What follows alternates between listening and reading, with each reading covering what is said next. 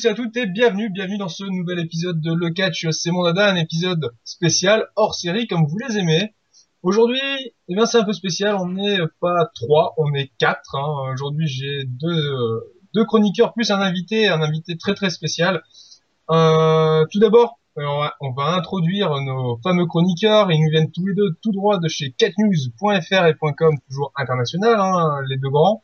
Le premier, vous le connaissez, le Eric Zemmour du catch, Monsieur The Monkey. Monkey, bonjour. Bonjour.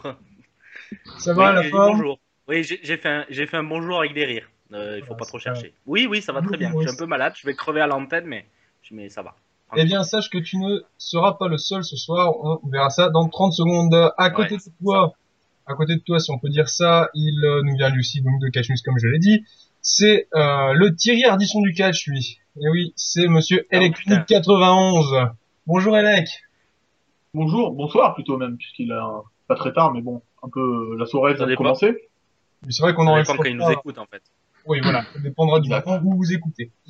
Euh, avec nous, donc, bah, évidemment, notre invité, notre invité très spécial, il nous revient euh, tout droit des États-Unis. Enfin, ça fait un petit moment maintenant qu'il est euh, de retour euh, ici en France.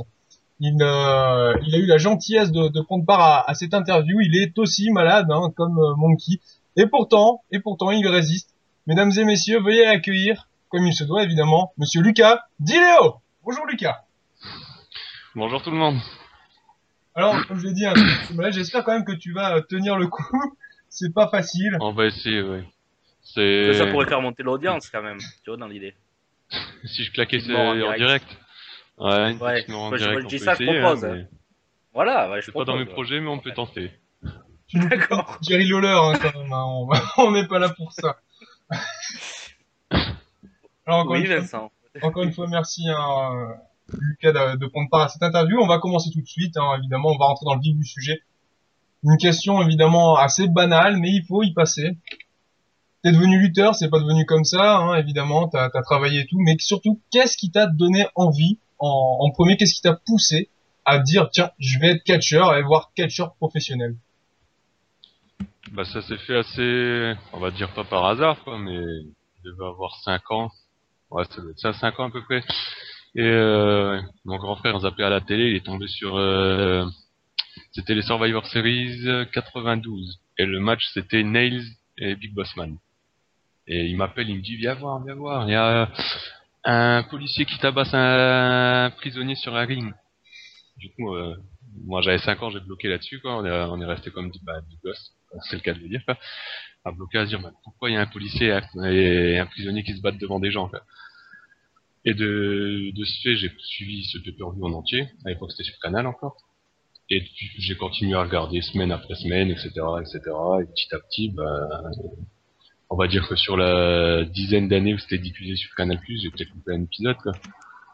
Et, Ju- Juste, justement, il y a, il y a une, il y a un catcheur qui t'a marqué, qui t'a vraiment euh, donné lui l'envie? Parce que là, là, c'est vraiment ce qui t'a euh, fait découvrir, mais le catcheur qui t'a vraiment marqué? Euh, à différentes époques, on va dire que euh, le premier qui m'a marqué c'était l'Undertaker. D'ailleurs, sur le même pay-per-view, le match, je crois que c'était Undertaker Kamala.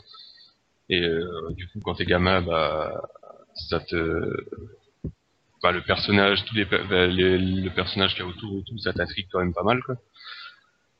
Mais euh, après, qui m'a donné plus l'envie de passer la barrière, etc. Pas vraiment. C'est quand j'ai commencé à comprendre comment fonctionnait le catch, je devais avoir peut-être 8 ans quand j'ai vraiment réalisé.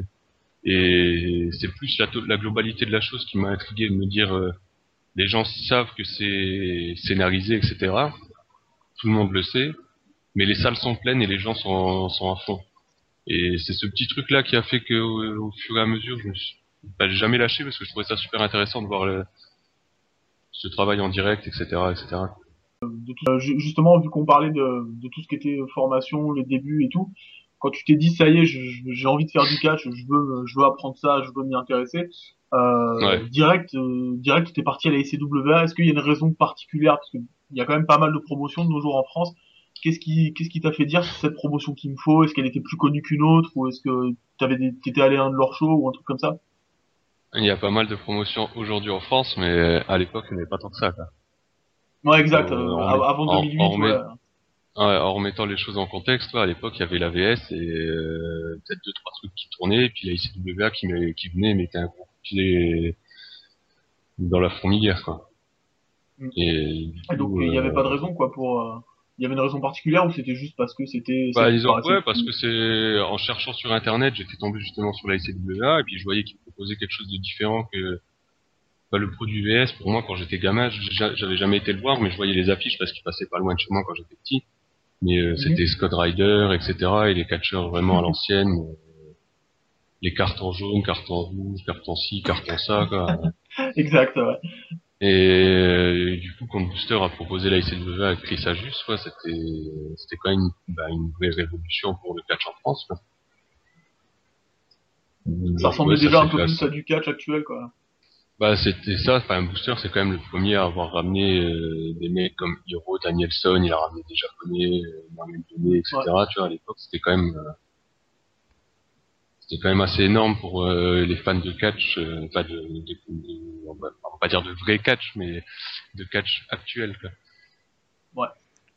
Et justement, euh, comme tu t'es installé, euh, enfin, tu, tu t'es installé dans le Nord pour, euh, pour travailler à l'ICWA. Toi, tu, tu es de Ouais. Thionville, qui est, des- qui est complètement l'opposé. ouais. quoi. Euh, euh, Béthune, c'est, dans le Pas-de-Calais, dans la région. de- Com- Comment Est-ce que ça a été un sacrifice pour toi de tout quitter? Est-ce que tu as vraiment déménagé ou euh, tu faisais juste des allers-retours au début?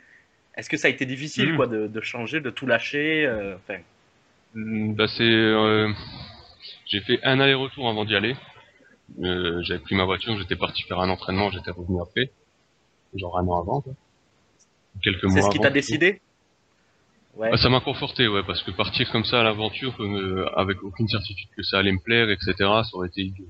Et, donc j'ai préféré aller tester un entraînement, voir comment tout se passait, quoi. Et par la suite, du coup, ouais, si, forcément, c'est un, bah, c'est un sacrifice, mais à, à l'époque, j'avais quoi, je devais avoir 20 ans. Euh, niveau, niveau études, tout ça, je faisais plus grand chose. Et euh, je me disais, il y a un moment où il faut que j'essaie de faire quelque chose. Euh, et ce que je voulais faire quand j'avais 8-9 ans, c'était du catch. C'est quelque chose que j'avais jamais lâché. Je me suis dit, bah, ça coûte rien d'essayer. Au pire, je perdrais une ou deux années. Quoi. Je me suis dit, et puis, euh, je reprendrai ma vie derrière. Quoi. Hmm. Ouais, la vie n'est pas trop difficile dans le Nord, alors c'est ça, juste. Euh, non, non, pas du tout. Je me suis, euh, je me suis bien adapté à la vie dans le Nord. Quoi. Voilà, c'était la petite question Ouais. d'un sudiste, hein, il faut pas chercher. hein. Ouais, on est, on est ligué, Voilà. ouais, on est ligué Ouais. contre Vincent qui est dans le Nord. ouais. Voilà. Ouais, c'est ça, ouais. Le, le Nord, le Nord c'est très bien, arrêtez vos conneries s'il vous plaît. Bien sûr. Alors justement, Lucas, t'es quand même surtout connu pour avoir euh, euh, lutté à la ICWR. Bon là, t'as as récemment fait ton retour à, à, la, à la PWS, la Pro, la Pro Wrestling Showdown. On en parlera plus tard hein, de ça. Mais Ouais. à part la ICWA, euh, est-ce que t'as catché ailleurs, c'est-à-dire en France ou même à l'étranger? En France, euh, mais ça a toujours été par le biais de la ICWA, parce que j'allais dire que j'ai catché à la Lucha Grande à Paris, mais c'était sous la houlette de la ICWA. Euh, j'ai catché à la CW en Allemagne. Euh, on a catché en Belgique, mais c'était toujours sous la houlette de la ICWA. C'était très fermé. Il y a une période où, comment dire, nous, on travaillait essentiellement que pour la ICWA, et le fait qu'on travaillait essentiellement que pour la ICWA, ça plaisait pas à tout le monde, donc ça a fait...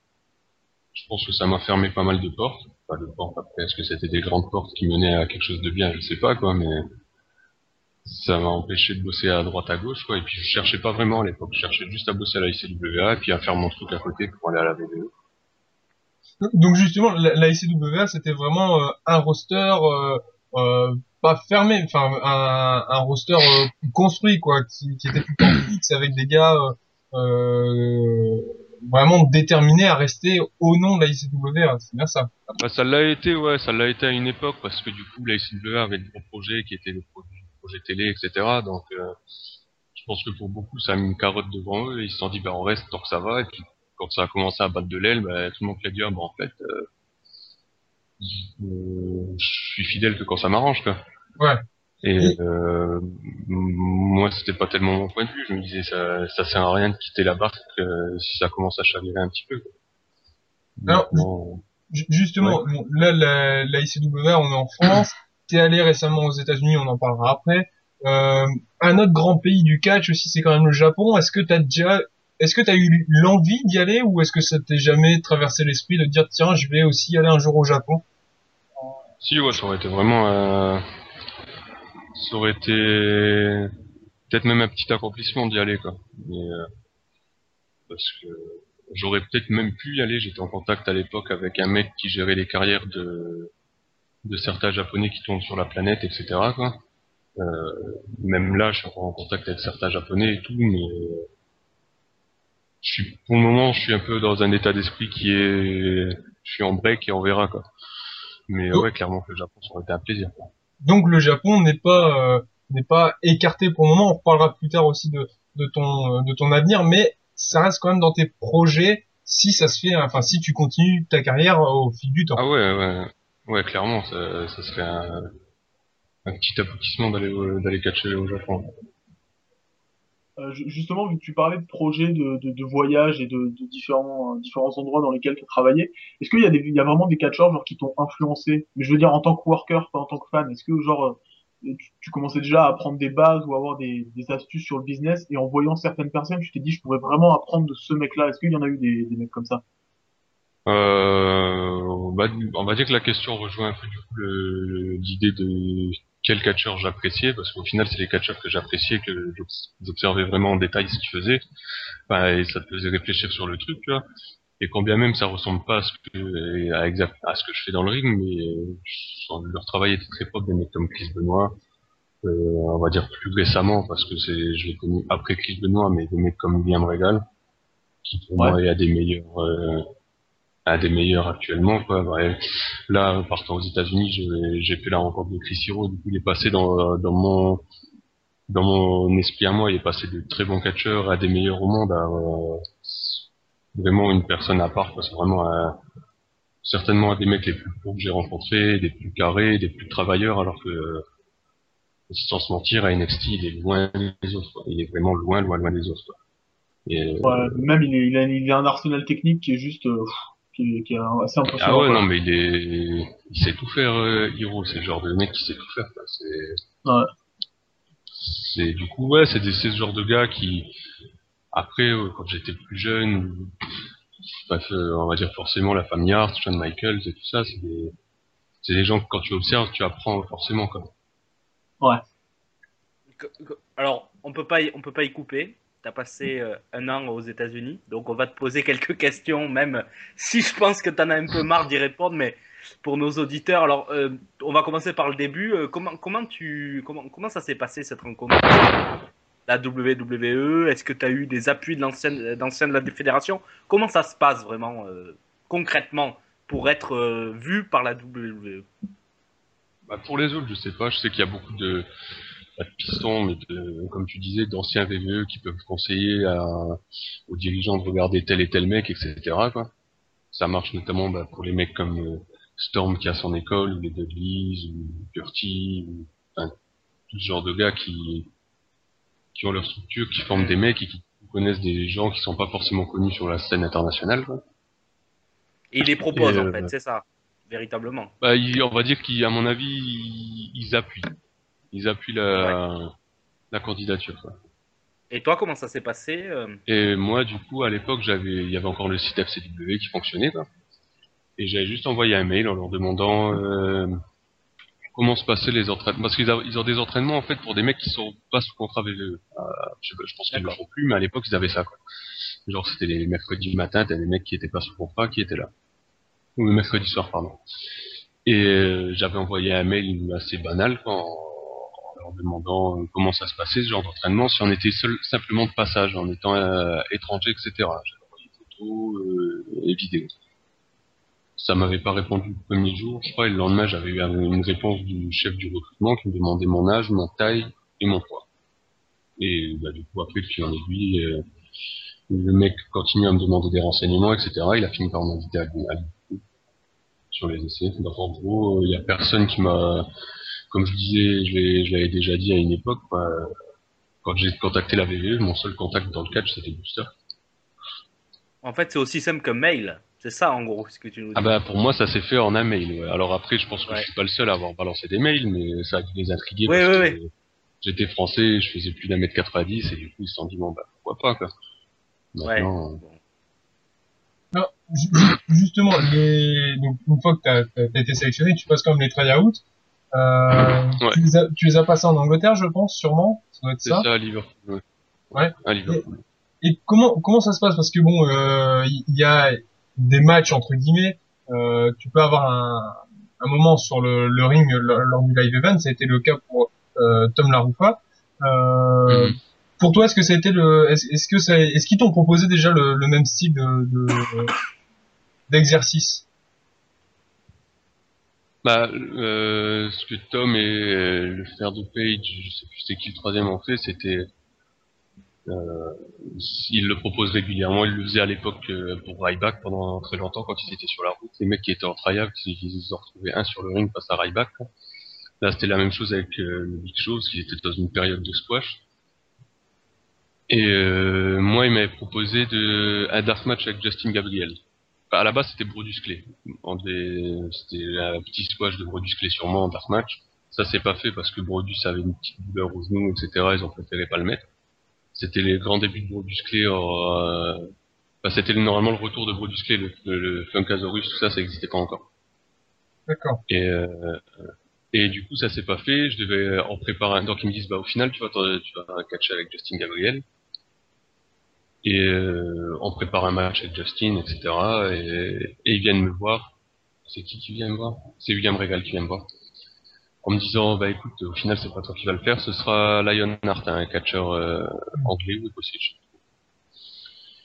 Et euh, bah, je bloquais un peu, je me suis euh, dans ma tête c'était mort quoi. Je me suis dit c'est bon, c'est mort quoi. Ils m'ont pas pris parce qu'ils se sont dit ouais il va être dangereux pour Justin ou ci ou ça.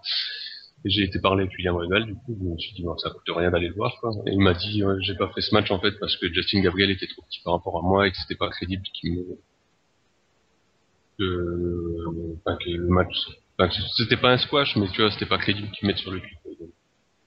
Ouais. Donc ils ont préféré prendre Lionheart qui était le plus petit euh, du tryout. Et euh, justement, il y a pas, il doit pas avoir que cet aspect euh, physique, on va dire. Vous avez aussi des tests au micro, euh, des, Ouais. des, des promos à faire. Ouais. Normalement, c'est des promos, t'es face à la caméra et tu fais une promo, quoi. Et là, la caméra marchait pas le jour-là. Du coup, on faisait des promos les yeux dans les yeux avec William Regal à, à deux mètres de toi et tu fais une promo comme s'il était pas là, quoi. Ah, ouais, c'est quand même, euh, ça rigole pas. L'exercice, ça va pas être simple. Je. Ouais. Ça, le, Le truc pas ouais. stressant du tout, c'est- ce qui a bloqué pas mal de monde, je pense, mais ça a été. Tu m'étonnes, William Regal, comme ça. Et en fait, William Regal, c'est lui qui a le pouvoir de décision sur tout, euh, ce que tu nous dis là, en gros. Mm, Non, pas vraiment. En fait, euh, sur les essais en Angleterre, c'est lui qui gérait Ah, avec euh, euh, le premier jour, parce que c'était deux jours en Angleterre. C'est lui qui gérait en compagnie de merde, comment il s'appelle euh, L'arbitre Armstrong. D'accord. Scott Armstrong. Euh, ouais. Et euh, il gérait, puis deux trois personnes regardaient, mais ouais, le décisionnaire, enfin celui qui envoyait ses recommandations ensuite, c'était William Regal. Le, le référent le jour-là, c'était lui. Après, je pense La que classe, sur, sur les ouais, carrément quoi. C'est mais comme je pense sur les États-Unis, il n'y a pas que lui. Du coup, je pense que des mecs comme Dean Malenko prennent aussi part à tout ça. et- Euh, mais là, pour l'Angleterre, c'était, on m'a vu, qu'il était de là, il était d'Angleterre aussi, ils se sont dit, bon, ben voilà, il vient me régaler. tu Ouais, ouais, c'est lo- logique. Ouais. Du coup, euh, du coup, euh, tryout réussi, du coup ils te, ils te prennent et euh, comment tu l'as appris en fait? Est-ce qu'ils t'ont envoyé le, le fameux contrat euh, par FedEx euh, T'as réagi comment? Co- co- Comment tu l'as reçu en fait Non. Tu l'apprends par euh, un coup de téléphone, c'est John Laurinaitis qui m'a appelé, quoi. mhm. Et, euh, Ouais. et euh, du coup, bah, après, t'as juste à attendre. euh, ça marche par étapes, quoi, que ce soit le- à partir du moment où tu apprends que t'es pris, après t'as tes drug tests à faire. Et euh, ça prend un long moment. Moi, j'ai su que j'étais signé, enfin, en tout cas, que j'avais retenu leur attention. C'était en décembre euh, 2011. Je suis parti aux États-Unis en. euh, Ouais, c'était en décembre 2011 et je suis euh, début décembre 2011 et je suis parti seulement en juillet. Quoi. Mais en- depuis Ouais. décembre, je savais que qu'ils allaient me signer. Et ça se passe comment du coup l'installation là-bas? Ils te prévoient déjà un truc euh, Non, ils te donnent des, des ils te donnent des des contacts, enfin des, des endroits où aller, où ils savent que tu peux avoir des bons etc. Quoi. D'accord. Mais euh, eux te, vont pas toquer à des portes pour toi, quoi. Tu pas logé par la BDE. Et- Mais Et bon, du- ça nous. Oui. Ouais, non, juste par rapport à ça, du, du coup, par rapport à l'installation et tout, moi, c'est une question euh, un peu plus perso que j'avais là-dessus. C'était que, en voyant, j'avais vu un reportage sur la famille Knight, que je connais un petit peu, Ouais. et j'avais vu, en fait, justement, le, comment ça se passe quand t'es signé là-bas et que tu pars. Eux, ils l'ont un peu vécu différemment parce que c'est une famille de catch, mais toi, en fait, comment ça s'est passé, genre, pour expliquer ça, genre, à ton patron de l'époque, à tes potes, euh, et est-ce qu'ils captent, parce que vu qu'en France, c'est- le catch, ça n'a pas la même image qu'ailleurs, est-ce qu'ils captent vraiment l'ampleur du truc que t'es signé par la plus grosse compagnie du monde et que vraiment tu vas réaliser le, le gros truc aux États-unis quoi? Comment ça s'est passé ça Bah, pour à tout le monde? euh, bah, pour tout ce qui est taf, tout ça, ça a été parce que j'avais un petit job et euh, c'était pas prise de tête. Mais pour tout ce qui est de l'entourage, bah, la famille proche c'est différent parce qu'ils savent que c'est quelque chose que je vais faire depuis etc. C'est, c'est pas la même approche que les amis, etc. Euh, les amis, ça réalise pas tellement ce que je fais. Ils se disent ah bah il part aux États-Unis, il a un contrat et bah, pour eux c'est forcément gros, mais après que ce soit la VVE, et ça leur parle pas plus que ça. Et quelque part c'est bien parce que leur comportement change pas. Et, Ouais. euh, et c'est Ouais. très bien comme ça, quoi, parce que ça aide à ça aide à relativiser tout ça. Quoi. C'est au final, ouais, certes, c'est la VDE, c'est une multinationale, etc., etc., mais ça reste un job. quoi. C'est- Ok. Justement, l'in- l'installation, l'installation aux États-Unis, donc tu le dis, tu pars. Euh, quand tu arrives, effectivement, tu essayes de t'installer, mais euh, quelle est véritablement la journée type d'un lutteur en développement euh, dans la compagnie de Stanford, donc la WWE Euh, qu'est- Qu'est-ce qui, est-ce que tu as, oui, je présume, euh, enfin, je présume que tu as des rendez-vous euh, à honorer. euh, com- comment ça se passe la journée type un peu pour un catcheur? Bah, en gros, euh, on va dire que les jours où t'as pas de show, c'est tu te lèves le matin, tu vas à l'entraînement. Pendant Qui est heures, obligatoire. à peu près, qui est obligatoire forcément, sinon tu reçois une amende. Ah ouais, quand même. Euh, ah, c'est une multinationale cotée en bourse, ça, si tu vas pas au boulot, t'en veux pas trop être Oui, bien. oui. C'est normal. Non, mais on peut, on peut penser que c'est un monde un peu, un peu ce que tu fais. Tu vas, tu vas un peu à la salle de sport quand tu veux, si t'es là. Mais Ah non, finalement, c'est vraiment le- tout est cadré, quoi. Tout est surveillé. Ouais, ouais, ouais, complètement, ouais, parce que après, t'as, quand tu arrives, t'as pas tout de suite accès à la salle de muscu, enfin, au coach muscu, etc., mais au bout d'un moment, tu as accès. Donc, t'as tes horaires de muscu, t'as tes horaires de, d'entraînement in-ring, quoi. Et, euh, en gros, ouais, c'est un peu, donc la journée type, c'était entraînement le matin, l'après-midi, tu partais à la muscu, et euh, le soir, t'essayais de, de pas trop t'enfermer dans le programme catch, quoi, parce que sinon, euh, tu tournes vite en rond, bah, surtout quand t'es étranger, c'est très dur, quoi.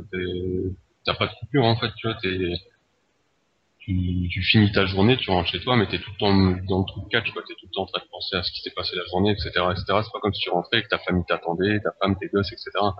Sûr. C'est du 100%, quoi. Ouais, c'est ça, c'est de l'investissement 100%, et ce qui peut être néfaste, pour moi. Euh, Justement, parmi, euh, par- parmi tout ce qu'ils te font faire euh, dans, dans, dans une journée, donc euh, les exercices, tout ça, les exercices, c'est pas uniquement du physique déjà. Euh, à la VVE, le in-ring, c'est quand même on va dire sur 3 heures, t'as quand même une bonne heure et demie qui est très cardio et physique. Quoi. Ouais, une bonne heure et demie facile, tu vois. Mais tu, tu fais pas, enfin, je, je veux dire, ils font pas faire que, euh, que, que du in-ring. Je veux dire, il y a aussi comme, enfin, les travaux où t'as passé des, des tests, donc, euh, de promo, t'as aussi des cours dans ce genre-là, sûrement. t'as, t'as un entraînement promo qui part une fois dans la semaine, il y a un jour pour la promo.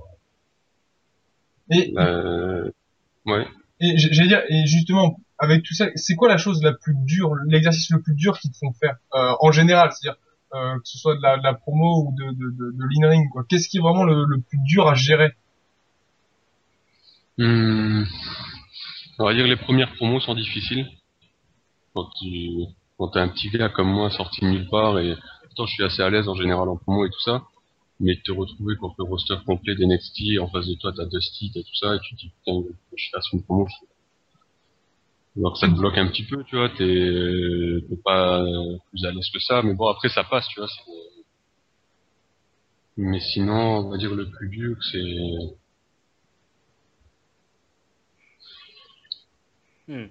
Ouais, il y avait rien vraiment de spécialement plus dur qu'autre chose. Tu vois, tout est difficile. Tu vois, tout est difficile dans le sens où les exigences, les exigences sont très hautes, quoi, mais on va dire le plus dur à un entraînement, etc., c'est de se taire. C'est de, de garder sa langue dans sa poche et de, de prendre sur. Mais sinon, en soi, les exercices, tout ça, bah, c'est dur, le physique est dur. Euh, on en chie au cardio, etc., mais euh, une fois que t'es dedans, t'es dedans.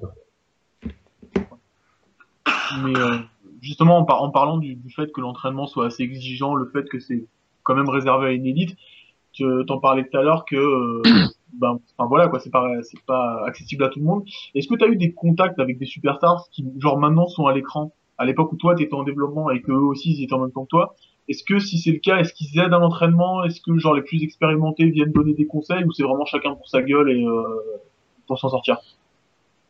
Euh, ça dépend la, la mentalité des gens. On a forcément, vu qu'il y avait les enregistrements d'NXT, on a croisé pas mal de monde. De Sina à même Modus qui était là régulièrement. Le Big Show, etc. C'est des gars qu'on croisait donc, quand on avait les enregistrements. Et qu'ils étaient là, quoi. CM Punk a pris une journée complète pour venir nous voir à la salle. Et pareil, c'était, euh, il a observé les entraînements et puis après il nous a fait un petit speech euh, d'une demi-heure, un question un speech, un question-réponse, quoi, sympa, quoi, accessible, etc. Quoi. Euh... Non, ouais, sinon euh, les quand on les croise, ouais, si en général les mecs sont cool quand tu les croises sur le sur les shows télé, etc. Et, enfin, sur les enregistrements NXT, en tout cas, moi je sais que j'avais ben, une relation on va dire particulière avec Justin Gabriel parce que des par rapport au tryout, parce que du coup maintenant à chaque fois qu'on se croisait, il me demandait bon alors quand est-ce qu'on le, qu'on le fait notre match, etc. Tu vois, donc c'est toujours bien de voir Ouais. les mecs qui sont là depuis des années et qui viennent vers toi quand même. C'est le genre de truc qui met à l'aise. Il y a moins, bah, moi j'ai moins ressenti les d'ego euh, vis-à-vis des superstars du main roster que vis-à-vis de certains euh, no-name du, du développement. Ah ouais, carrément. Ouais, bah c'est souvent. C'est souvent comme ça. Hein. Ouais. ouais. Et, et à, à la WWE, tu as, tu as été connu euh, sous le nom de Louis Fontaine. Donc voilà. Ouais. Comment est venue cette idée? Est-ce qu'elle est de toi? Est-ce que moi, moi j'ai toujours eu, enfin dans ma tête, pour moi, c'était des gens qui, en fait, qui donnaient presque une nouvelle identité, un peu comme dans les films, où vraiment tu as ton mot à dire. Euh, ou- si oui, euh, comment ça t'est venu? Non, t'as ton mot à dire, tu vois. Après, quand t'es étranger, du coup, ton mot à dire, il est très limité parce qu'ils vont vouloir un nom à la con. Ouais. Et euh, du coup, tu commences à leur balancer euh, plusieurs noms, tu vois, que tu te dis, bon, ça fait français, mais pas trop non plus, ça fait pas trop cliché. À la base, je leur avais proposé Lucas Léonard, parce que, bah, Lucas Léo. Et Ouais. euh, je me disais, ça sonne français, mais en même temps, ça fait pas trop cliché non plus, ça fait pas trop... Et euh, d'autres noms que j'aurais proposé. Du coup, après, il fallait des noms qu'ils connaissent, donc euh, fallait mettre des noms de famille d'acteurs ou d'auteurs ou ceci ou cela. Et du coup, moi, j'ai terminé en leur faisant une liste avec des prénoms à gauche, des noms de famille en dessous, à droite, quoi. Et j'aurais dit, vous Ouais, assemblez ouais. ça comme vous voulez, et puis, ne me cassez pas la tête, quoi. J'ai fini par assembler Et ça il te comme plaisait vous ce nom ou pas Véritablement? Tu aurais préféré Euh, garder ton nom euh, Non, enfin, on sait que c'est compliqué, mais euh, est-ce qu'il te plaît Louis Fontaine comme nom en Bah, le- ça me plaisait. euh, je trouvais ça sympa parce que du coup, par rapport à Booster, il y avait Ouais, ouais. le clin d'œil était sympa, quoi. Après, Louis Fontaine, est-ce que c'est bankable? Pour moi, je pense pas trop. Maintenant, C'était un peu t'enfermer dans une petite case, quoi, peut-être. bah, c'est la même chose pour euh, Tom en ce moment, quoi. Sylvester Lefort, est-ce que ça l'enferme pas tellement? Oui. Ça. Quoique Silverster, quand même, c'est pas très français. Mais euh, bon, en soi. C'est ouais, mais c'est des. Enfin, j'ai pris l'exemple Il y a une Tom. connotation quand même très anglaise ou américaine ou du, du nord de l'Europe. Bon, enfin Ouais, bref, mais le on fort, va pas ouais. s'étaler. le fort, oui, le fort, oui. Donc, putain, euh, donc Louis, donc tu, tu, quand tu, tu te présentes encore comme Lucas Di Leo, euh, Louis Fontaine, c'est du passé, quoi. Hein, le nom. Ah ouais, bah de toute manière, j'ai pas les droits sur le nom, donc forcément. En plus. Ah oui, mais parce qu'il dépose en plus les droits, c'est vrai. Faut pas oublier ça. Et justement, en parlant de droit, tout ça, euh, donc t'as un personnage, donc là c'est Louis Fontaine. Quand t'es à la WWE, c'est pas comme euh, comme euh, dans, dans le- l'indépendant ou voilà l'indépendant général. Euh, Est-ce qu'il te donne des consignes pour gérer ton personnage hors des rings? C'est-à-dire euh, ce que tu peux faire, ce que tu peux dire, ce que tu dois pas dire, ce que ce que tu dois faire attention. Euh... C'est-à-dire genre sur les réseaux sociaux et tout ça? Oui, voilà, oui, entre autres. Euh, on est briefé sur certains trucs, par exemple, bon, t'as pas le droit de, de poster des trucs euh, euh, racistes, homophobes, euh, tout ce que tu veux, forcément, quoi. Parce que c'est leur image à eux qui, qui prend une claque. T'as pas le droit de poser, euh, imaginons, t'as fait une soirée, t'es avec une fille, etc. Tu vois, faut éviter de poser des photos, euh, voilà, quoi. Euh, Il y a des trucs cons, tu vois, qui m'ont fait marrer, par exemple, t'as pas le droit de faire de vidéos si tu, y a, je crois que c'était Seth qui avait posté une vidéo pour promouvoir un show, mais il était en voiture quand il a fait la vidéo. Et ils ont reçu un coup de téléphone des bureaux en disant ouais c'est dangereux, il roule et il fait sa vidéo en même temps, blablabla. Donc c'est plein de petits trucs comme ça qu'on n'a pas le droit. Après, est-ce qu'ils nous disent euh, faut que, tu sois dans cet état d'esprit? Non, ils le font peut-être quand t'es quelqu'un, tu vois. Mais moi, ce que je là au stade où j'en étais, tu vois, c'était fais ta vie, mais fais pas de vagues, quoi. Alors que il y a certaines rivalités qui sont faites sur Internet, mais je sais, par exemple, il y a eu Cody Rhodes et Seth Rollins qui avaient eu un match à NXT, quoi, sur un house show, et ils ont vendu le truc par internet, via Twitter, via ceci, via cela, quoi. Mais ça, c'était des demandes du bureau. Et eux, eux, est-ce qu'ils donnent, euh, parce que bon, là c'est su- sur le côté réseaux sociaux, euh, sur les, shows en général, est-ce qu'ils te donnent une ligne pour ton personnage? Est-ce qu'ils, disent exemple voilà, on veut qu'il soit comme ça, comme ça, plus comme ça, moins comme ça le, on le travaille en général sur les, les jours de promo. C'est toi qui viens avec tes idées, tu leur proposes, et puis après, ils peuvent, euh, si ça plaît, ils peuvent aborder, ils peuvent euh, changer tel et tel truc, si ça plaît pas, ils peuvent, euh, ils te le disent carrément, et puis ils te disent, tu devrais plutôt essayer de faire quelque chose dans cet état d'esprit-là, etc., etc. C'est un peu, C'est pas, c'est pas aussi écrit que ce qu'on voit à la télévision, en fait. Quand même. Vous êtes plus libre, finalement. À NXT, ouais, bah oui, parce qu'on est, c'est un peu le laboratoire là-bas, quoi. C'est un peu, on fait des expériences et on verra, quoi. Euh, bah c'est comme ça qu'est né Sendo, c'est comme ça qu'est né euh, Bray Wyatt, c'est comme ça que plein de mecs sont nés, quoi. C'est, euh, par exemple, bah ouais, pour l'exemple de Bray Wyatt, à la base, sa gimmick n'avait rien à voir avec euh, son personnage de maintenant, et il a testé ça à une époque, quoi. Les gens se sont dit, bon, bah, le personnage est sympa, on va tester- pousser là-dessus. Du coup, en parlant de- d'expérience, de, tenter des trucs, euh, est-ce que justement le- l'idée de te mettre dans un match face à Ryback à NXT, elle est venue parce que c'était spécifique à toi ou il voulait juste mettre un mec euh, Non, c'est venu à l'arrache, c'est venu. Euh... À la base, c'était le frère de Dolph Ziggler qui devait le faire. Et euh, ils se sont rendus compte qu'en même temps, il était intervieweur backstage et ils se sont dit là, il y a un truc qui va pas. Quoi. Donc ils Et cherchaient à droite à gauche et ils m'ont demandé, ils me disent ouais, est-ce que tu veux faire le, est-ce que t'as une tenue avec toi, est-ce que ça te dit de, de travailler avec Ryback ben, C'est bon, je leur dis oui. T'as appréhendé quand même, enfin pas au niveau Non. physique parce que voilà, tu tiens, mais au niveau genre, euh, c'est quand même une top star ou. euh, Non, pas du tout, parce que ça restait un squash. euh, ça aurait été un long match de. Pas long match, ça aurait été un match d'un quart d'heure, 20 minutes où tu dois le mettre en valeur comme il faut, etc. Ouais, je me serais peut-être chié dessus, quoi, mais là c'était un squash, j'ai rien à faire à part en prendre des bumps. C'était une t'as quand même eu la chance de montrer plus tes talents sur des, des live events où t'avais peut-être des matchs plus longs peut-être ou. euh, Même pas, parce que du coup j'ai été blessé rapidement.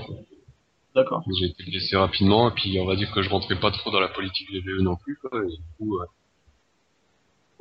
comme je disais tout à l'heure, quand tu tendance à pas garder ta langue dans ta poche, bah, ça te joue des tours aussi. Quoi. Ouais. euh, tu vois d'autres mecs qui sont mis en avant parce que il y a un peu de copinage, il y a un peu ci, il y a un peu ça. Tu te dis, bon, tant pis, chier. C'est- Mais il y a, y a quand même un endroit où peut-être vous êtes tous égaux, c'est sur les règles concernant les stéroïdes. On sait que c'est quelque chose de, de courant, malheureusement, dans le monde du catch et même dans le monde du sport en général. Aux États-Unis particulièrement, est-ce que NXT, le, le réseau de développement, est-ce que vous étiez autant contrôlé? Est-ce qu'il y avait autant de pression que si vous étiez des top stars, malgré les scandales de top stars qui se sont fait choper mais qui n'auraient pas été sortis des rings, mais c'est une autre affaire. Est-ce que, euh, vous, est-ce que vous êtes vraiment suivi? Est-ce que vous répondez aux mêmes règles? Ouais, stéroïdes moi j'ai, enfin, pour, pour mon cas, moi, j'ai été testé trois ou quatre fois en six mois. Ah ouais.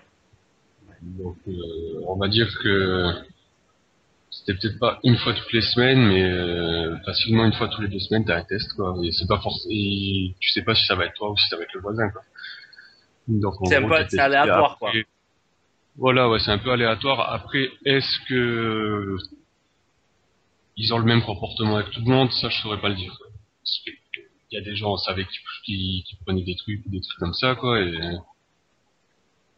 Sans donner de nom, t'as été témoin, toi, de, de certaines choses? Sans donner de nom, hein, on est pas là pour... De mecs qui prenaient des été- trucs Non, euh, Ouais, non, non.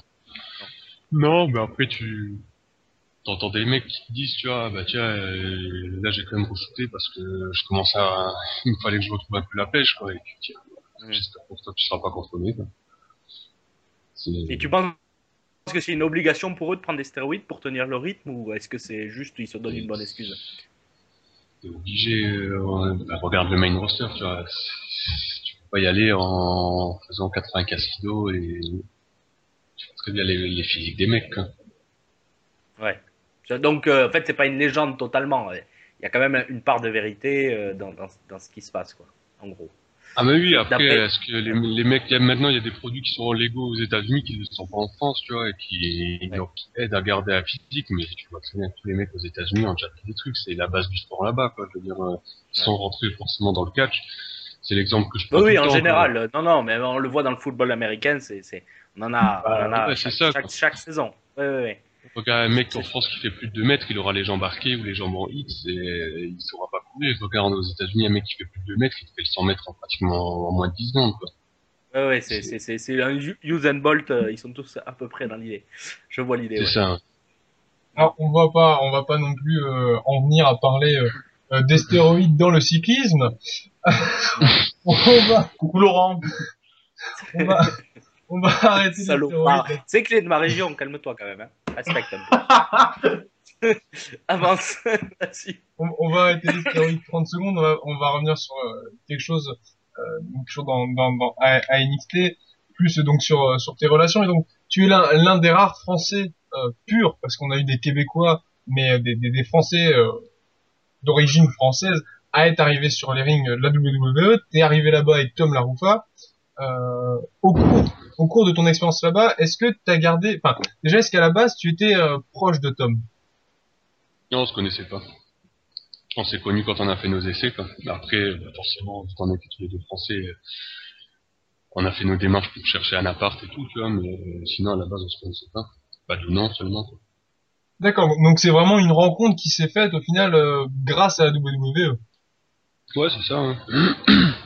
Et, et, et juste comme ça, bon, vu que vous ne connaissiez pas tout ça, comment comment étaient vos rapports entre vous euh, jusqu'à jusqu'à ce que tu doives euh, quitter la fédération? Ça, on en parlera après, mais comment comment t'étais avec Tom en fait? Comment ça se passait entre vous? Bon, ça va, c'était. Je vais pas te dire que c'est un grand ami ou quoi que ce soit, tu vois. C'était quelqu'un avec qui on s'entendait bien et on avait. euh, Je respecte la vision, on respectait la vision que l'autre avait du business, etc. Quoi, donc on se soutenait quand même, tu vois. Après, c'est sûr que euh, c'est pas forcément lui avec qui j'avais le plus d'affinité là-bas, tu vois. Maintenant, euh, il- non, ça se passait très bien. Il y a pas de. Tu, tu le vois, de- euh, tu le, ouais, tu le vois aller loin là-bas ou euh, très honnêtement c'est dur, à, c'est dur à dire honnêtement parce que disons qu'il a les capacités pour quoi. Ouais. Mais là, je sais pas, j'arrive pas à voir euh, son personnage. je- Ça part un peu de ce Ouais. qu'il faisait à, chez Lenstorm, quoi. Mais ça dévie, ça dévie, et. euh, je vois- je- Ouais, actuellement, il est manager hein, pour, euh, pour le 12 Voilà, c'est ouais. Et du coup, je sais pas si ça va pas l'enfermer, et je sais pas s'ils vont pas finir par lui filer une gimmick à, à la Rico. quoi. Ouais, Enfin, dans une interview que dans Oui. une interview que Marc Mercier euh, avait donnée à, à Catch News, euh, il avait déclaré que, que Tom LaRoufa ne resterait pas aux États-Unis justement parce qu'il se sera enfermé dans, dans ce personnage. Donc finalement, les, les analyses, euh, les analyses se rejoignent un peu. Euh, donc euh, c'est peut-être pas une bonne, euh, c'est peut-être pas un bon, un bon sentiment pour Tom LaRoufa euh, sur place. Après, Ah. on, peut, on peut que lui souhaiter que ça marche dans l'idée. Disons que c'est un personnage qui peut lui permettre d'accéder à la télé, parce que c'est un personnage coloré, c'est un personnage qui peut faire guérir les gens, etc. Après, euh, bah, tu regardes ce que Tom faisait avant d'être à la VVE et tu regardes maintenant ce qu'il fait, c'est un peu, c'est plus du tout la même chose. C'est l'impression qu'il a changé de métier, quoi. C'est pour ceux qui connaissent pas, tu vois, en France, il faisait le guerrier spartiate, etc. Quoi. C'est là maintenant, euh, c'est un entrepreneur, euh, un entrepreneur, etc. J'espère pour lui qu'il va lui donner l'occasion de catcher et de montrer ce qu'il vaut sur les rings ou euh, à la télé, quoi. Clairement que c'est un personnage qui peut l'amener à la télé, à Raw ou SmackDown. Après, est-ce que c'est un personnage qui va lui permettre d'avoir une longue vie à la VVE ou est-ce qu'il va avoir une, s'il a une longue vie, est-ce que ce sera pas une vie à la, à la Ricardo ou des trucs comme ça, des mecs qui finalement leur talent est gâché parce que Ricardo est un très bon quoi.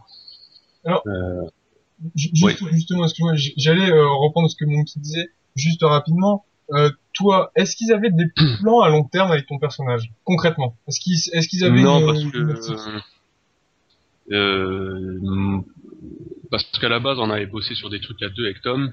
Après on a rebossé sur des trucs en solo et moi j'essayais de me tenir à l'écart le plus possible de ce qui était cliché et français. Quoi. Et je savais du coup que c'était pas vraiment ce qu'ils voulaient, mais je m'obstinais à faire ça parce que quelque part, euh, bon, c'est triste à dire, mais je les emmerde.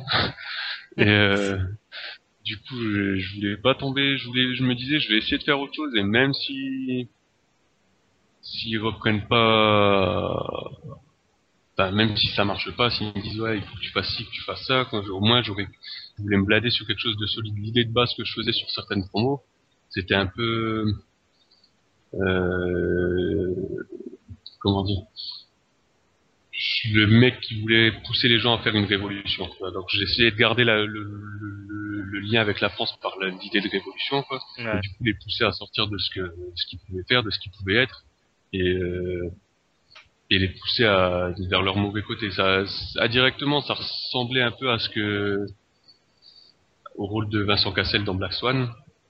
Hmm. Euh, et c'est, tu vois, je me disais, ça reste cliché, ça reste français, mais en même temps, t'es pas dans le cliché, ça peut permettre d'explorer d'autres euh, d'autres trucs et de pas te retrouver à au bout, on va dire, de quatre semaines d'antenne, à dire ouais bah là j'ai déjà fait le tour de ce que je peux faire avec ce personnage. Mais euh, après leur, leur proposer des trucs différents, je leur avais avec Tom je leur avais proposé un truc euh, super cliché français etc. Mais de semaine en semaine on essayait de faire des choses différentes. C'est un peu je propose et puis ils voient ce qui leur intéresse. Et si jamais ça les intéresse, ils peuvent le donner à quelqu'un d'autre. C'est toujours c'est la règle. Et justement, tu, enfin, sur le, tu, tu le rappelais là en parlant de, de la gimmick de Tom, c'est le fait que parfois c'est un peu, euh, il n'y a pas, il a pas trop d'échappatoire quand t'es français ou étranger pour ça.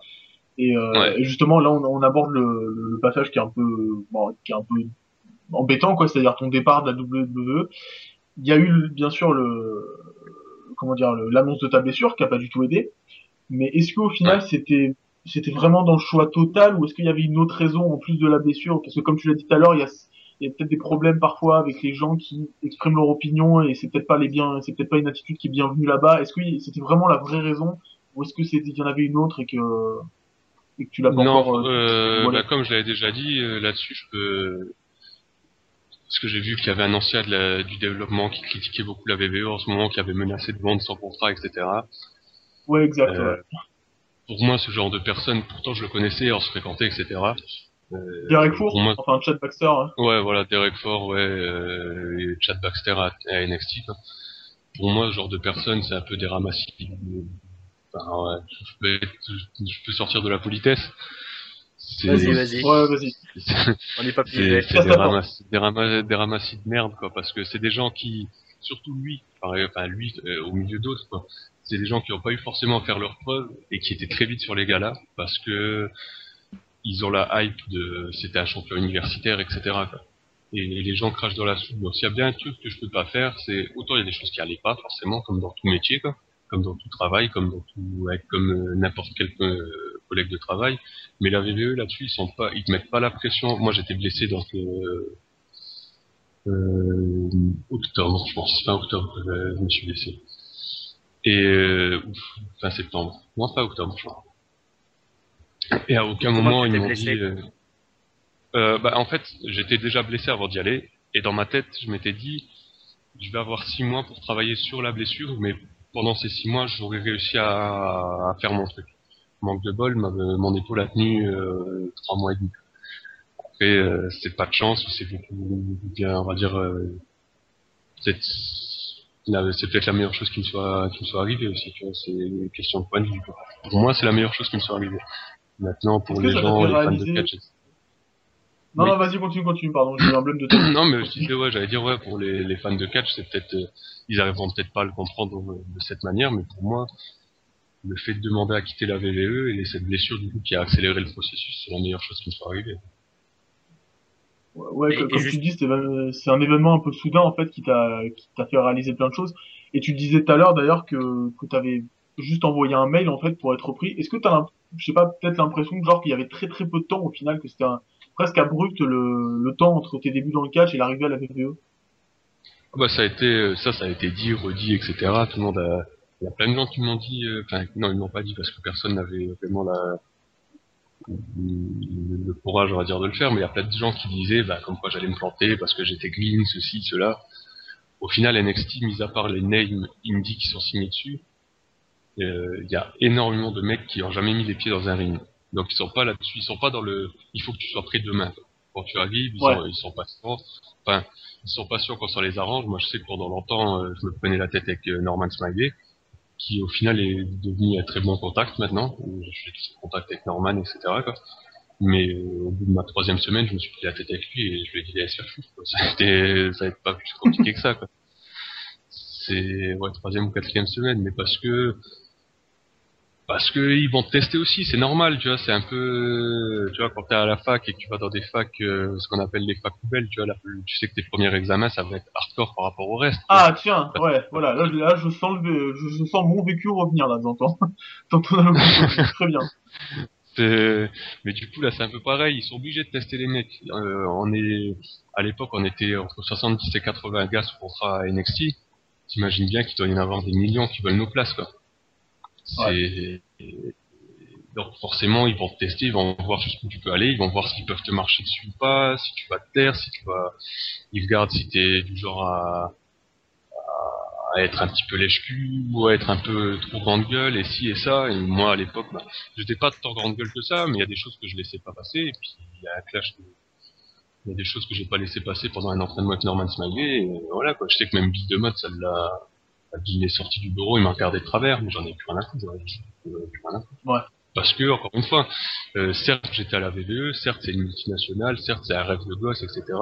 Après, euh, euh, ça a beau être des légendes du business, ça reste des humains, ça reste un job et je suis un humain. À partir de là, euh, quand tu gardes les pieds sur terre, tu relativises et tu te dis c'est un job, c'est juste un job et il n'y a pas, pas de raison que je me pourrisse la santé ou, ou le moral quoi, pour, euh, pour certaines conneries. quoi.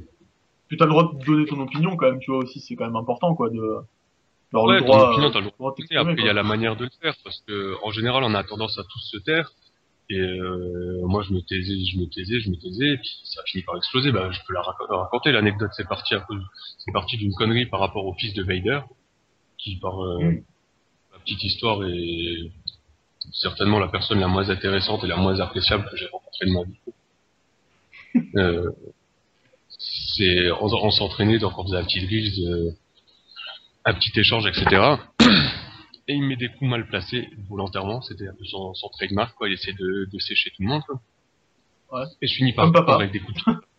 Ouais, son père, euh, parce que son père était, est venu à plusieurs entraînements, etc. Enfin, il y a plusieurs names qui sont venus nous entraîner, quoi. Et euh, son père, il est violent, mais en même temps, c'est, il va pas chercher à forcément faire mal. Alors que Ouais, c'est- juste qu'il est naturellement bourrin, quoi, mais euh, c'est- il est pas voilà, méchant, l'intention du fils était différente.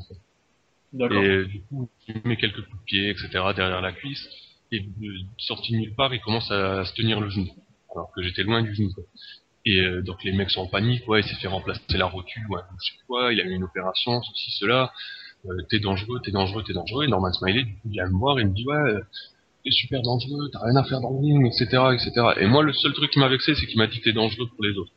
Parce que, euh, certes, j'ai pas bourlingué comme certains ont bourlingué, mais j'ai jamais blessé quelqu'un, j'ai jamais fait mal à quelqu'un. Enfin, fait mal, on se comprend.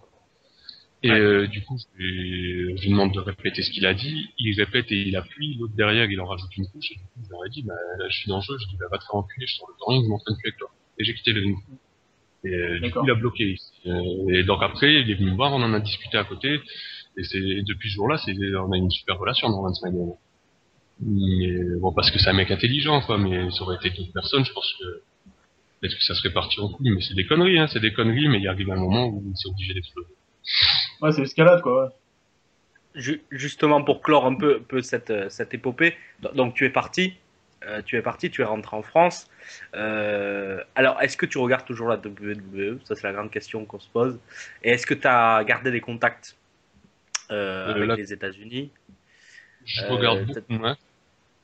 Ouais, Vas-y, tu regardes beaucoup moins, mais c'est- par, non, c'est par manque de temps ou c'est non, c'est juste par un intérêt? Parce que tu as vu, vu l'envers du décor, peut-être que c'est ça aussi? Non, c'est manque d'intérêt, je pense, ça m'intéresse beaucoup moins qu'avant. Euh, après, je, je continue à suivre les résultats et tout, tu vois. Je, euh, Ouais. les, mardis matins, tu vois, je vais voir les résultats de Raw, tu vois. C'est parce que je continue à apprécier le catch, etc. Là, j'ai encore regardé les matchs, euh, les récents matchs de Danielson, etc. Bah, ça fait plaisir à voir, quoi. C'est des trucs, euh, même ce qu'ils font avec The Shield, ça fait plaisir de voir les gars mis en avant comme ça. quoi. Et tu as, gardé des contacts avec les, les États-Unis? Est-ce que dans. Bon, là, je me projette, mais tu te vois Est-ce que tu penses qu'il y aurait peut-être euh, une opportunité? Mais J'avance un peu, mais euh, si tu, tu voulais, est-ce que tu as des contacts là-bas encore? Bien, bien présents? Bah, pour la VVE, ils m'ont clairement dit de rester en contact avec eux, parce qu'ils ont apprécié la démarche que j'ai eue de leur dire que, parce que pour la petite histoire, la VVE peut pas te renvoyer quand t'es blessé. C'est, t'es à leur Ouais. frais, etc., ils ont pas le droit de te renvoyer. Et du coup, moi, je leur ai dit, euh, non, j'avais un billet retour pour décembre, comme l'étranger, en fait. Mhm. Et je leur ai dit, il est hors de question que je vous laisse payer pour mon opération, etc., que je revienne pour, euh, peut-être trois mois après, vous dire, oui, ben maintenant, je m'en vais, quoi. Dit, vous aurez payé pour mon opération, vous aurez, vous aurez pris soin de moi, etc. Et puis moi, j'aurais, j'aurais pris deux fois l'avion en trois mois juste pour, euh, pour repartir chez moi. J'aurais dit, il est hors de question que vous sortez un centime pour moi. Je demande à Donc, le contrat, le contrat, etc. Ça a permis d'avoir le contrat, en fait, de, de garder des- une bonne relation avec, euh, Bah, avec la ont, compagnie. ouais, ils ont apprécié. Je sais que euh, Ouais. Terry Taylor et Ricky Steamboat euh, sont venus me voir pour me, pour me féliciter. Ils m'ont dit bon, tu feras peut-être jamais de l'argent dans ce milieu, parce que les gens honnêtes, on a. Mais je sais qu'un des plus beaux compliments que j'ai eu, c'est Steamboat qui me l'a fait. Quoi. Il, sortait de la salle, de... c'était un jeu de promo, quoi, et puis il me dit, euh, on discute, on discute. Et il me dit, écoute, j'ai croisé énormément de monde à NXT, à la FCW, etc. Il me dit, là, on est 80 à peu près dans le, dans le building, et t'es peut-être le seul homme qui est dans la salle. Quand t'as un mec comme ça qui vient te voir, tu vois, tu te dis, putain, peut-être effectivement je fais plus carrière. hein.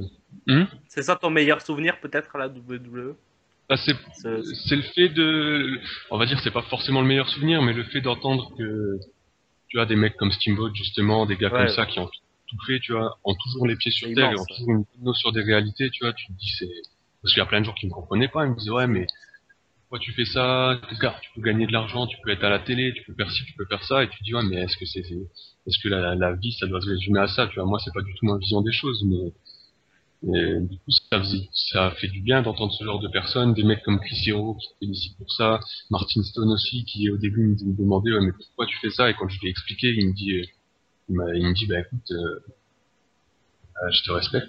Tu te dis c'est bien de voir des mecs qui, qui au final arrivent à garder les pieds sur terre et tout ça, et ça change de certains, comme je disais, tu vois, qui sont pas forcément quelqu'un et qui dans leur tête sont des méga stars et tout ce que tu veux. Justement, là, là, donc, euh, on est de retour en France. T'es de retour euh, bah, sur sur le territoire. Et en mars dernier, tu avais annoncé, hein, je, je, je te cite, tu avais annoncé sur Facebook, après quelques jours de faux suspense et après avoir pesé le pour et le contre, tout en en en parlant avec les personnes concernées, il est temps de dévoiler la grande annonce promise. J'ai donc décidé de raccrocher les bottes. En d'autres termes, je quitte le milieu du catch. Or, or, et on revient à ce que j'avais dit en début d'émission, tu as fait ton retour à, à la Pro Wrestling Showdown, donc aux Pays-Bas, il y a quelques jours maintenant, donc le 22 juin euh, 2013, hein, je, je, je le rappelle, 2013, donc cette année. Et deux petites questions quand même. La première, elle est simple. Est-ce que tu es guéri de ta blessure? Et ensuite, pourquoi, pourquoi finalement t'es revenu sur euh, sur tes mots? Pourquoi t'as changé d'idée? Alors, pour la blessure, je suis remis, on va dire, à 80, entre 90 et 80 et 100%. Quoi. Euh, j'ai toujours un certain manque de souplesse dans l'épaule, etc. Quoi. Et, euh, et puis un manque de force, par exemple, je sais que je peux pas me pendre sur mon bras, genre pour des tractions, tout ça, mon bras supporte pas encore mon poids. Mais dans l'ensemble, ça va, quoi. Et pour les le truc de revenir sur mes mots, et au final, la retraite est tout le temps d'actualité. Pour moi, je suis toujours pas de dans le milieu. La date que j'ai fait en Hollande, je l'ai faite parce que euh, l'organisateur m'avait proposé à l'époque de faire une date en septembre. euh, bah, C'était le septembre où je partais aux États-Unis, enfin où j'étais euh, censé être aux États-Unis. J'avais refusé. Et vu qu'il était revenu vers moi, je me suis dit, bah, cette fois, je vais lui dire oui. Ça me permettra de reprendre un petit contact, de voir comment ça se passe, voir si j'apprécie, si ça m'a, si ça m'a manqué ou pas. Le résultat des courses, ça m'a pas forcément manqué. Et euh, donc ouais, tu vois, je alors peut-être que je prendrai encore une ou deux dates histoire de boucler la boucle. Euh, peut-être que je les prendrai jamais. Quoi. Non. Ouais. oh, j'ai- J'allais dire, au final, euh, t'es pas t'es pas revenu sur tes mots, quoi. C'est euh, c'est euh, juste euh, un match par-ci, un match par-là, sans pour autant vraiment te remettre à fond à 100% comme t'as pu l'être pendant des années. C'est vraiment euh, si Ouais. t'en as envie, quoi. Ouais, non, là c'est vraiment, ouais, exactement. C'est vraiment si j'en ai envie, si j'ai, euh, comme tu l'as dit, euh, j'ai été à 100% pendant des années. Ce qui veut dire que, certes, je travaillais à côté, j'avais un petit job, mais justement, j'ai pris un petit job pour pouvoir être à la salle de muscu, à la salle d'entraînement. C'était vraiment, ma vie, c'était ça. J'ai refusé, bah, ma vie sociale était très limitée à l'époque, hein, bah, je comprends, faut pas non plus quoi.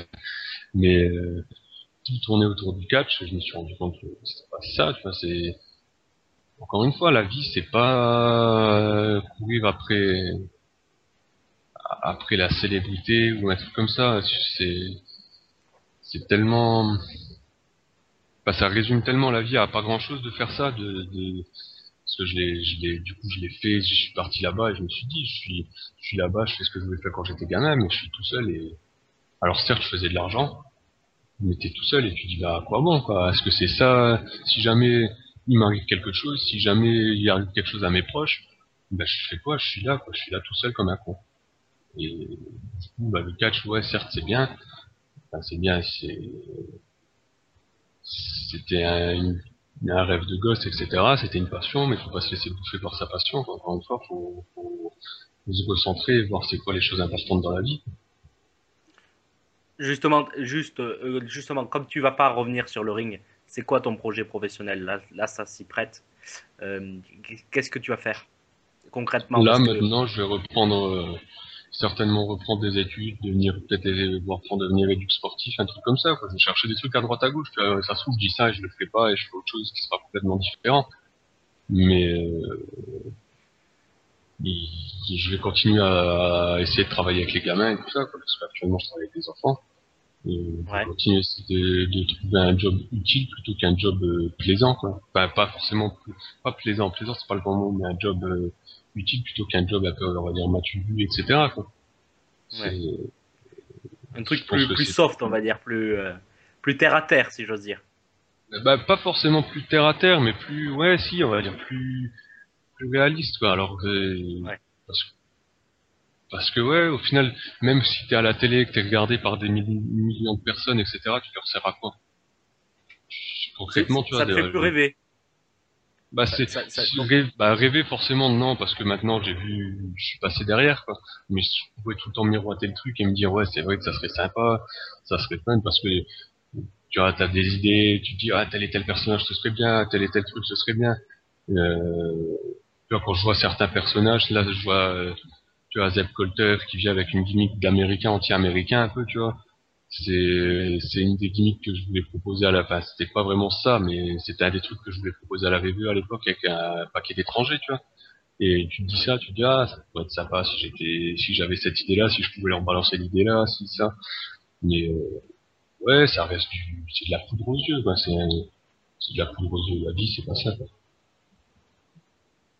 mais comme tu l'as dit, voilà, c'est peut-être pas forcément euh, c'est pas que c'est forcément terminé, c'est peut-être juste que tu as envie de terminer, euh, enfin de boucler la boucle, peut-être que tu as voilà d'autres projets à faire, d'autres envies. Et du coup, enfin, je suppose que le retour en France, il a, il il a été sujet à plusieurs, euh, il a, il a donné par contre, euh, il a donné place à plusieurs questions dans, ta tête sur ton avenir, sur tes projets. Et il y a eu une histoire justement où on en parlait avec le reste de l'équipe, cette histoire de, pseudo ou du moins de, fausses annonces de retour à la ICWA. Parce que je rappelle pour les gens qui écoutent, en fait, il y avait une histoire comme quoi euh, tu sur l'affiche d'un show et donc les gens pensaient à un retour parce savaient, il était annoncé qu'un gros retour allait avoir lieu. Et en fait, non, il s'est passé qu'en gros, c'était le retour de Driss Jafali et pas le tien. Et il y a eu une petite controverse, etc. Et ce que j'ai vu, ce qui était très brave, c'est que tu as vraiment un minimum pris le temps euh, d'expliquer les choses, de, de vraiment de, de, de pas décevoir les fans en fait. Et je voulais savoir par rapport à ça, quel lien t'entretiens avec les fans? Parce que t'es es passé d'un statut indépendant local assez proche avec les gens, de engagé de la WWE, donc un petit pas intouchable, mais un, moins accessible. Et là, t'es revenu en France, donc quel lien t'entretiens avec eux? Bah, le même que j'ai tout le temps entretenu pour, euh, bah, je pense que certains, peut-être que certains de vos auditeurs pourraient le confirmer, quoi. C'est, je suis du genre, si je reçois un message, j'y réponds. C'est, Voilà. c'est, j'essaie tout le temps de, de, de démarcher, etc. Après, il y a des trucs que je sais qu'il y a un moment où je répondais plus à droite à gauche parce que je voulais me tenir à l'écart de tout ce qui était interview, tout ça, justement. Ou bien, tu vois, quand t'as des, des gens qui démarchent et qui te disent, euh, ouais, va mettre sur ton, est-ce que tu peux mettre sur ton Facebook que t'aimes ma page? Tu- Enfin, tu vois, encore une fois, c'est, on en rejoint au, au côté utile, tu vois. Les gens qui viennent Tu me peux voir, aimer me Catchio sur, tu peux aimer plaît, sur ouais, j'en profite. Tu peux pas dire non, t'es en direct. Si, je peux dire non, je suis libre. Merde. C'est vrai, c'est vrai. J'ai tenté, j'ai tenté. On me l'aurait pas pardonné. Non, mais tu vois, c'est, c'est toujours la même chose, c'est l'utilité du truc. Quand t'as un petit jeune de 13-14 ans qui vient te voir et qui te dit, ouais, euh, bonjour, ça va, et tu dis, ouais, ok, et puis sa conversation s'arrête à bonjour, ça va, tu dis, bon, qu'est-ce que je fais? J'essaie de lancer un sujet ou j'attends qu'il trouve quelque chose à dire, et puis son prochain sujet, c'est, Chemus, il est gentil. Et tu dis, bon, bah, t'essaies de répondre, t'essaies de pas être désagréable, après, il y a des fois où t'as moins de patience, du coup, plutôt que d'être désagréable, je réponds pas. Mais euh, en général, j'essaie de répondre à tout le monde, j'essaie d'être transparent sur beaucoup de choses. Encore une fois, la petite histoire de la polémique, il y a des fans de catch qui ont essayé de créer une polémique parce que quelque part, il n'y en avait aucune de polémique et le show de la ICWA se passait à je sais plus où. Dans un village où personne ne savait que j'existais, dans un village où personne n'a remarqué que ma face était sur l'affiche, dans un village où personne ne s'est plaint de ma non-présence. Surtout qu'à la base, je devais être présent, mais j'ai pas pu. Mais euh, ça a été une fausse polémique créée pour essayer de faire des histoires. Quoi. Après, euh, encore une fois, faire des histoires, pourquoi Faut mettre les choses dans leur contexte. Quoi. Je suis un catcheur en France, quoi. Enfin, j'étais un catcheur en France. Quoi. Ça fait des, ça fait parler euh, sur Internet. Quoi. C'est les d'Ipelé qui parlent sur Internet, c'est pas qui se déplacent au show de catch. Quoi. Quelque part, la polémique. Ah non, je, suis d'accord là-dessus, hein, justement, mais euh, par contre, bien qu'il y ait des fans, justement, un peu fouteurs de merde comme ça, c'est un truc dont je parlais avec Vincent, par contre, t'as vraiment des fans super dévoués, à un point que ça m'a presque fait péter un câble quand tu, quand justement t'avais annoncé ton départ de la, la WWE, le nombre, enfin, le soutien que t'as eu était assez hallucinant, au point que, à un moment, je me suis dit, mais j'ai l'impression que les mecs l'acclament encore plus pour son départ que pour son arrivée, en fait. Est-ce que tu, parce que faut- pour avoir regardé un peu, je me rends compte que t'as vraiment une, fanbase qui est vraiment plus grosse que, que la plupart des catcheurs français. Et je pense que c'est pas uniquement dû au fait que tu été signé euh, un temps à la WWE. T'as as vraiment mobilisé beaucoup de gens. Donc, euh, est-ce que voilà, t'as vraiment un truc en plus euh, par rapport au public Tu fais un effort supplémentaire ou c'est juste que je sais pas, ils doivent accrocher direct quoi. Mais euh, Ouais, je sais pas, moi j'allais dire justement qu'à mon avis cette fanbase elle existe parce que euh, parce qu'il y a le contrat VE, parce qu'à mon avis, Mm. enfin mon compte Facebook est passé ouais. de genre euh, 500 amis à 1500 amis en 3 jours. Ouais. euh, c'est c'est du coup ma sign- enfin mon départ a fait plus parler que ma signature parce que quand j'ai signé, moins de personnes me connaissaient. quoi. Ouais. C'est maintenant est-ce que je, je pense qu'il y a aussi du coup le oui comme je disais le fait que je sois assez disponible pour les gens, j'essaie de leur répondre. J'ai tendance à pas forcément leur dire ce qu'ils veulent entendre, mais plutôt de leur dire ce qui est bon pour eux, enfin, ce qui est le mieux hein, pour eux. Euh, Peut-être qu'après, avec le recul, les gens le comprennent, parce que je sais qu'il y a déjà des gens qui se sont plaints, qui me demandaient, oui, je veux devenir catcheur, je veux ci, je veux ça, je veux ci, je veux ça, et quand tu leur expliques que, en gros, euh, c'est pas ce qu'ils imaginent, que pour devenir, bah, plutôt que de dire j'arrête tout pour devenir catcheur, il faudrait essayer, il faut avoir conscience des efforts à faire, il faut avoir conscience du physique qu'il faut prendre, etc., etc. Les gens au début se disent ouais bah, c'est un gros con prétentieux quoi, et puis après sur le recul ils se disent ah bah ça lui non en fait euh, c'est pas de la prétention parce que quelque part que je m'entraîne pas ils s'en branlent, Euh, c'est juste pour moi qui m'a dit ça quoi. Donc Ouais. je pense que ça justement, joue, de- ouais, tu justement, vu que tu parlais de, de- des gens qui sont un peu, sont un peu délusionnels, qui savent pas trop ce qui, les sacrifices que ça demande. Je crois que c'est Vincent, justement, t'avais une question là-dessus par rapport à, Ah oui, justement. donner, quoi. Ju- Justement, justement, Lucas a commencé à avoir quasiment déjà répondu à ma question. Merci euh, de, de me spoiler bah, ma question. Je voulais Je justement... croyais que t'étais endormi, Vincent. Non, non, non, mais j'écoute. Je croyais que t'étais mort. D'accord, ouais. j'écoute. je suis- Non, mais j'avais une discussion personnelle avec Lucas, quoi. Les mecs Bah rajoutent. oui, t'a- tout, t'avais euh, juste l'impression, moi je suis venu faire mon fan avec ma page, mais c'est tout. Après, c'était euh, ouais, la discussion perso, quoi. Sé- Sérieusement, j'ai justement demandé à, à, à Lucas les conseils qu'il donnerait à un jeune qui veut euh, qui veut faire qui, qui, qui veut devenir catcheur. Mais là, il a déjà pas mal répondu. Je pense pas que euh, les clés de la réussite pour devenir catcheur, elles soient autres que ce que tu as déjà cité. C'est- du dévouement, de l'envie, du travail. euh, il faut se donner à fond. Quoi. Je pense qu'il n'y a pas d'autre chose à, à rajouter là-dessus. Je pense que t'as- Ouais, c'est ça. Ouais. C'est bah forcément quoi. Après, je pense que le meilleur conseil que je peux donner aujourd'hui euh, à tous les gens qui aimeraient tester le catch, etc., et qui aimeraient s'investir là-dedans, c'est d'avoir un parachute. Parce que euh, c'est bien de faire le grand saut et de se dire bah allez ça y est, je suis dans le catch, etc. Mais quand tu, en cours de route, tu te rends compte que euh, bah c'est peut-être pas forcément ce que tu veux, ou bien tu vois pas, euh, tu peux t'en rendre compte tard. Regarde, moi je, j'ai réalisé beaucoup de choses en partant quoi.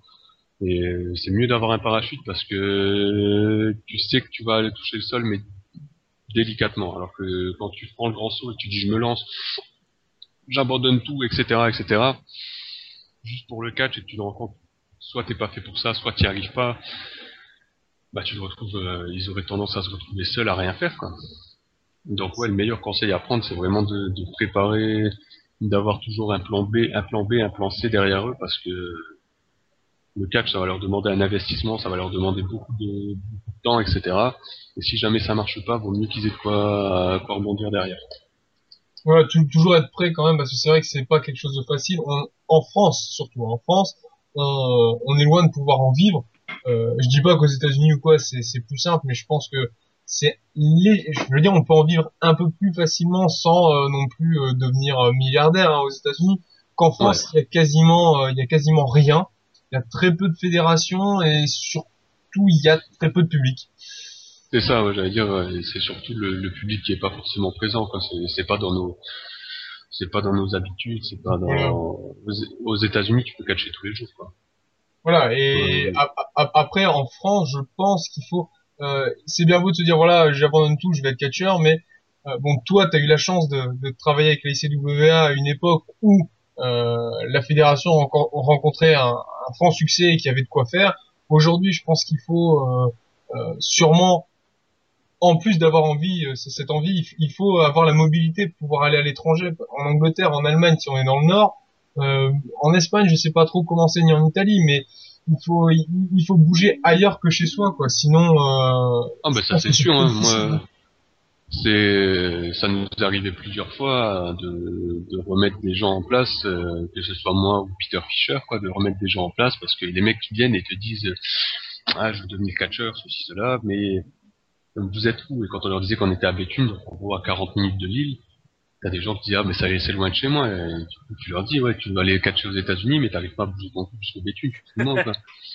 C'est- c'est c'est le genre de truc où justement tu vois tu as pas forcément de patience avec les gens parce que tu te dis là c'est de la mauvaise volonté c'est c'est des gens qui ont une mentalité du coup qui ont un, un très peu de respect, on va dire, pour le catch en, en soi, quoi, qui, qui sont là à dire euh, je veux, je, tu vois, je veux et je le veux maintenant, quoi. Et- mais qui se disent bon ben, je fais 60 kilos tout mouillé, quoi, mais euh, je veux catcher comme Batista. Ouais, tu te dis, bah, ça, ça demande quand même un minimum d'honnêteté avec soi-même, quoi, et ça manque beaucoup dans le milieu du catch, que ce soit en France ou partout sur la planète, je pense que c'est un peu fait pareil. Surtout Parce que voir parle, Euh, Excuse-moi, vas-y, continue, excuse-moi. Je peux le dire après. Non, mais j'allais dire surtout Non, mais c'était une connerie. les, les... j'allais dire parce que tu vois, nous on a la vision des indies US, tu vois, on se dit ouais, c'est la CZW, c'est la Ring of Honor, c'est ci, c'est ça. C'est pas vraiment des indies, enfin c'est des indies 2.0 quoi.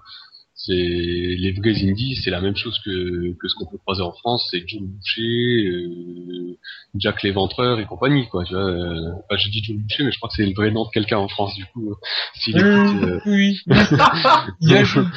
Oui, s'il écoute, euh... Moi, je l'ai, pas moi, je rencontré. Je l'ai rencontré en vrai. Euh, dédi euh, dédicace à lui, ouais. Ouais, s'il écoute, petite dédicace, quoi, du coup. Mais ouais, tu vois, c'est, enfin, c'est le genre de truc, euh, ça fait un peu, euh, un catch du dimanche, quoi. C'est, enfin, je les ai jamais vus travailler, ces gens-là, tu vois, maintenant.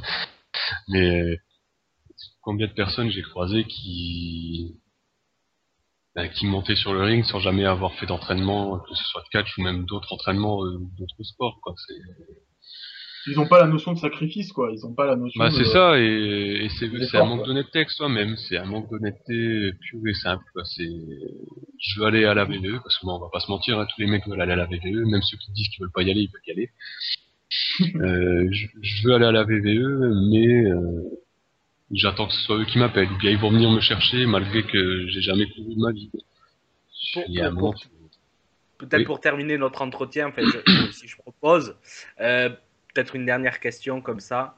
Euh, Est-ce que avec du recul et ton expérience que, tu as vécue aux États-Unis, euh, tu, tu nous as déjà donné plein d'éléments de réponse, mais en quelques mots, comment tu vois le catch français? Qu'est-ce qu'il faudrait peut-être À l'heure actuelle. à l'heure actuelle, ouais.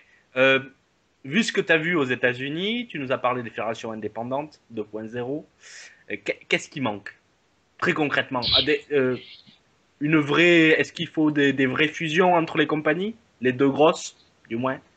Euh, Hmm. quel, quel est ton diagnostic? À mon avis, ce qui manque déjà, c'est des fonds. C'est surtout ça, quoi. Ouais. Ensuite, euh, ouais, c'est le fait de, il y a, de- il y a des catcheurs de qualité en France, catcheurs et catcheuses de qualité. Il y a, il y a, il y a des mecs qui, qui tiennent la route vraiment, qui, enfin que ce soit, bah tu vois, là on parlait de la showdown, tu vois, j'ai travaillé du coup, euh, il y avait Tristan qui était, Tristan Archer qui était sur le gala. Ouais. C'est un mec qui a sa place sur les, sur les galas européens. Euh, Peter Fischer, pour moi, c'est la même chose. C'est un mec qui a sa place sur les galas en Europe. T'as plein de mecs comme ça à droite à gauche qui, bah plein, peut-être pas plein, peut-être que je, je m'enflamme un peu en disant plein, Attention, parce que tu, tu vas, tu vas, ouais, il y en a certains qui vont s'y reconnaître, mais pas du tout. Alors mais attention. Voilà. Donc on va dire il y a, il y a de quoi faire avec une dizaine voire quinzaine de, de mecs De et de filles qui Oui. pourraient tourner régulièrement un peu partout parce qu'il y a des promotions un peu partout. Mais si les promotions avaient ces mecs-là sur tous leurs galas, en gros, on aurait un produit de qualité qui serait répandu à peu près aux quatre coins de la France. Après, encore une fois, pour passer l'étape suivante, ce qu'il faut, c'est des fonds, parce que tant qu'il n'y a pas d'argent, tant qu'il n'y a pas de, de, de passerelle euh, euh, visuelle, donc que ce soit sur Internet ou dans la télé, c'est vraiment loin, mais on va dire que ce soit à l'Internet ou création de DVD, etc., etc., il faut de l'argent. Et comme je disais encore là, il faut que le, produit qu'on propose ait du niveau. Alors certes, Ouais. il y a de quoi faire, il y a de quoi avoir du niveau, mais il faut que les gens acceptent de travailler tous ensemble. Sans pour autant Donc- dire je fais partie de ce groupe-là, quoi. Mais C'est- les, les gens c'est un- acceptent de... C'est un hymne, euh, voilà, c'est- très beau. C'est très beau. J'ai la, la- c'est j'ai vrai que ça change. De- Non, mais il a raison en plus. C'est vrai que ça change de ce qu'on peut lire sur internet où euh, euh, on voit certaines fédérations se tirer euh, euh, des balles dans le pied en, envoyant des des, euh, des des petits messages pimentés à la fédération de à une autre fédération histoire de pas de cracher dessus mais de, de... Des interviews aussi, hein, Vincent, hein, des interviews aussi. Hein. Oui des- c'est histoire de sensibiliser des filles entre fédérations au lieu de justement de, de, de travailler ensemble c'est vrai que Bah, c'est c'est quelque chose. Au final, tu peux c'est la nature humaine aussi qui est comme ça, mais quand on vient, quand la meilleure chose pour faire la promotion de, de ta compagnie, c'est de cracher sur les autres, c'est quand même que tu es au fond du trou. Bon, quand quand tu veux mettre en avant ton produit et que la meilleure chose à faire pour mettre en avant ton produit, c'est d'insulter le voisin, c'est que ton produit ne vaut rien. Parce que tu peux très, si tu veux mettre ton, ton produit en avant, normalement tu ne parles même pas du voisin, tu as juste à parler de ton produit, de ce que tu proposes, et ça intéressera les gens. Mais pour avoir l'intérêt des gens, si ce qu'il faut faire c'est cracher sur les autres, c'est que tu ne sers à rien au final. Tu... Donc ouais, ça, enfin, ça, si ça peut donner une petite indication aux gens qui suivent un peu sur internet ce qui peut se dire, ce qui peut se faire. Quand tu vois que les gens qui font de la promo, c'est pour en disant euh, on est les meilleurs, les autres à côté c'est de la merde, euh, c'est que ce qu'ils Ouais. proposent, c'est pas vraiment bon. Alors, c'est c'est sur euh, c'est euh, cette note de de positive, hein, on va dire. Oui, cette grande note, cette grande note positive. J'ai du mal du coup. Non, J'ai pas l'habitude de dire ça quand on parle du catch français. Alors, Ouais, c'est- clair. c'est cette grande note positive de la part de, de Monsieur Lucas Dileo qu'on va qu'on va devoir se quitter. Encore une fois, un grand merci à toi, Lucas, d'avoir euh, eu la gentillesse de, de prendre part à cette interview. Surtout que, ben, je le rappelle, t'es t'es pas dans le meilleur de ta forme. Hein, T'es- t'es un peu malade, un peu comme The Monkey, et tous les deux, vous avez survécu. Bravo à vous. Pour c'est- le moment, ouais. Ben, merci beaucoup, merci beaucoup pour l'invitation, du coup, pour l'interview et tout ça. Quand même. Ouais, il y, y a pas de quoi, ça nous fait très plaisir de t'avoir parmi nous. Évidemment, c'est logique, hein, on, te souhaite que du bonheur pour la suite. On espère que ton épaule se guérira euh, quand même euh, assez vite. Maintenant, il faut, il faut que tu reprennes du poil de la bête. Et puis, euh, eh bien évidemment, on te, on te souhaite euh, que du bonheur pour la suite. Qui sait, on se recroisera peut-être sur les rings un de ces quatre.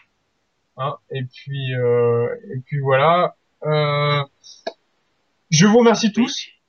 Merci. Hein, encore une fois, je vous remercie tous. Donc, Monsieur Monkey, Monsieur euh, Electronic 91, encore une fois, Monsieur Lucas Dileo, d'avoir pris part à, à cette interview. Je remercie tous nos auditeurs et auditrices de nous avoir écoutés. Évidemment, n'oubliez pas d'écouter euh, l'épisode 5 du podcast qui est euh, lui aussi disponible depuis une semaine maintenant. Eh bien, un dernier mot de la fin, peut-être euh, un par un. On va commencer avec euh, The Monkey. Moi, c'est c'est toujours le même. Bisous baveux hein, à tous. hein. Parfait. Un petit mot pour Monsieur Electronic.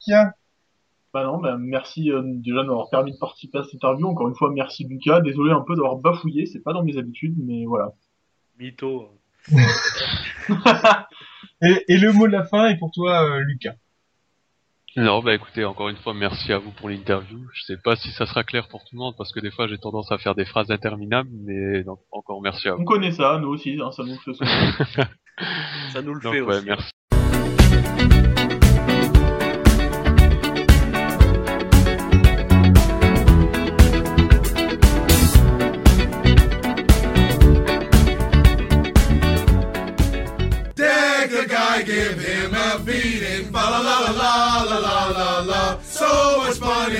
always repeating fa la la la la la la la Monday, Tuesday, Wednesday, Thursday, Friday night. You are right, all week long it's WWE week. You're not dreaming. Fa la la la la la la la.